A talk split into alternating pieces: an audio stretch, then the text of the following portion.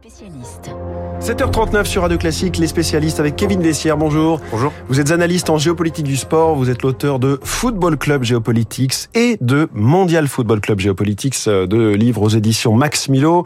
Bon, vous avez réussi à vous lever ce matin euh, malgré malgré la défaite Ah, d'hier soir un, en un finale. petit goût euh, amer dans la bouche. Un petit goût amer dans la bouche.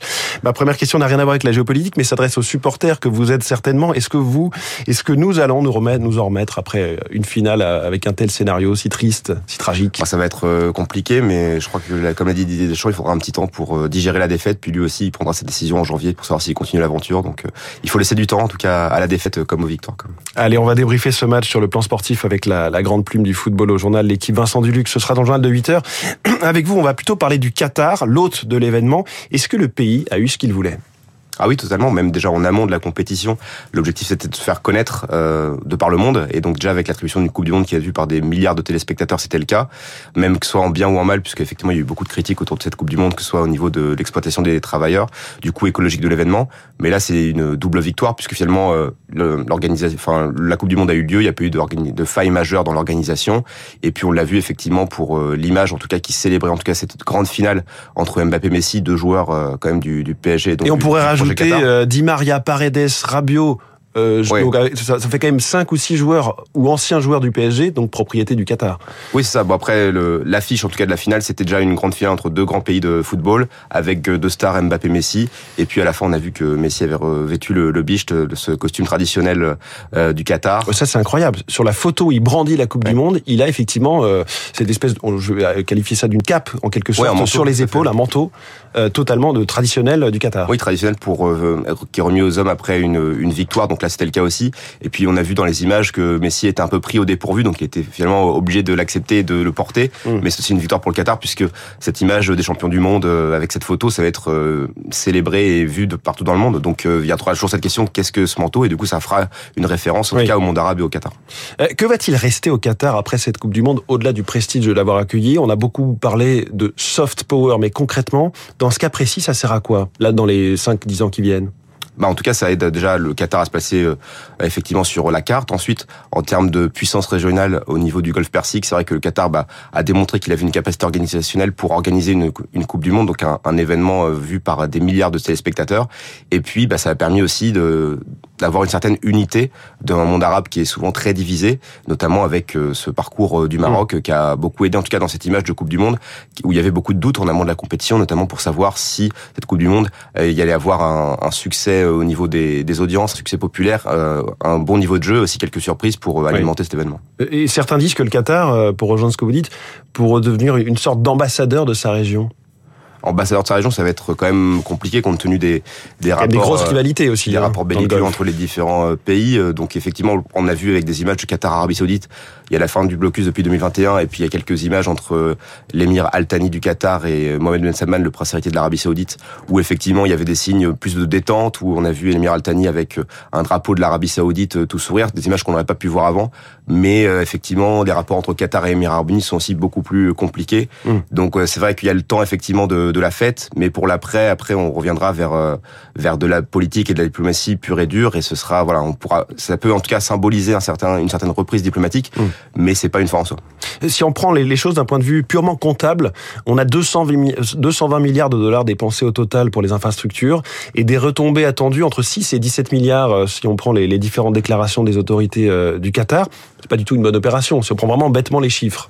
Oui, mais sans après le, le Qatar, euh, ils ont toujours été plus finalement dans, dans la dépense qu'après effectivement dans dans la la recherche d'une recette finalement, Ouais. puisque finalement là derrière cette idée d'investissement de 120 milliards, c'est dix fois plus que celle pour la Russie.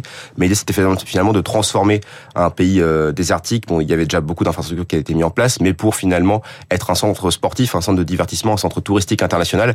Et ça, ça n'a pas de, de prix, euh, surtout pour briller lors d'une euh, Coupe du Monde. Et donc il y a une certaine logique aussi de diversification économique. Donc effectivement, il y a eu beaucoup de frais qui ont été engagés, mais on sait que le Qatar, il a une source quand même importante de revenus avec le gaz. Et puis il y a eu des signatures de contrats euh, en, marge de l'événement. Le potentiel touristique, il est réel. Est-ce que ça peut devenir, euh, peut-être avec aussi des incitations fiscales euh, intéressantes, un peu le jumeau de Dubaï à cet égard? En tout cas, c'est l'objectif du Qatar, effectivement. C'est de, de s'inspirer du modèle de, de Dubaï, d'essayer de transformer euh, Doha, la ville. Et puis, on a vu aussi, ils ont construit la ville de Lusail juste à côté pour effectivement faire euh, une ville moderne avec euh, de la culture, du divertissement et mmh. accueillir les touristes. Et en tout cas, cette gestion des supporters et l'accueil des supporters avec le retour aussi qui vont avoir, qui vont avoir lieu avec les bons commentaires ou les mauvais commentaires qu'ils vont pouvoir faire après leur expérience, ça va aider en tout cas pour cet objectif du Qatar. Quel bilan peut-on faire du boycott? Finalement, il n'y a pas eu du tout de boycott Quasiment pas. Non, il n'y a pas eu de, il y a pas eu de boycott. On a parlé euh, d'audience télé en Allemagne qui était un peu plus faible que prévu. Enfin, ça restait 10 millions de spectateurs et puis la, la Mannschaft n'était pas au niveau qu'elle a pu connaître euh, par, par le passé. Non, effectivement. Il y a eu par contre cette question effectivement du boycott qu'on n'avait pas forcément vu euh, autant mise en avant, en tout cas dans les sociétés occidentales pour la Coupe du Monde en Russie. Après, effectivement, ça n'a pas forcément eu lieu.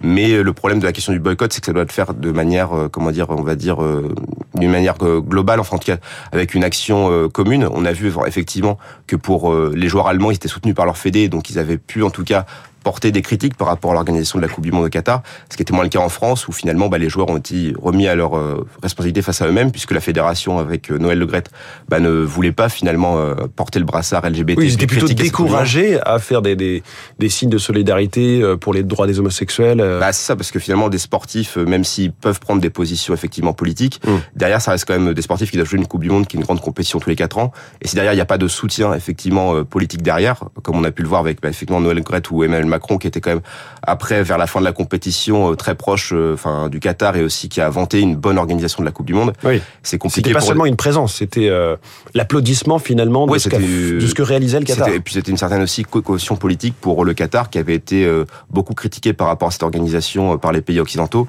Et puis ça revient aussi dans le contexte actuel avec effectivement les, les cas de corruption au Parlement européen. Justement, c'est un petit peu la tâche dans ce calendrier parfait de, mondial, c'est ce scandale de corruption du Parlement européen, à commencer par sa vice-présidente, la grecque Eva Kaili.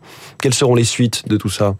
Bah, faut, voir effectivement, faut voir effectivement, euh, après si les soupçons de corruption sont avérés. Une fois qu'ils seront avérés, est-ce que c'est finalement euh, ça ne touche que ces parlementaires-là au niveau du Parlement européen, ou si c'est finalement le début d'un scandale plus gros et qui pourra affecter euh, le Qatar euh, par la suite.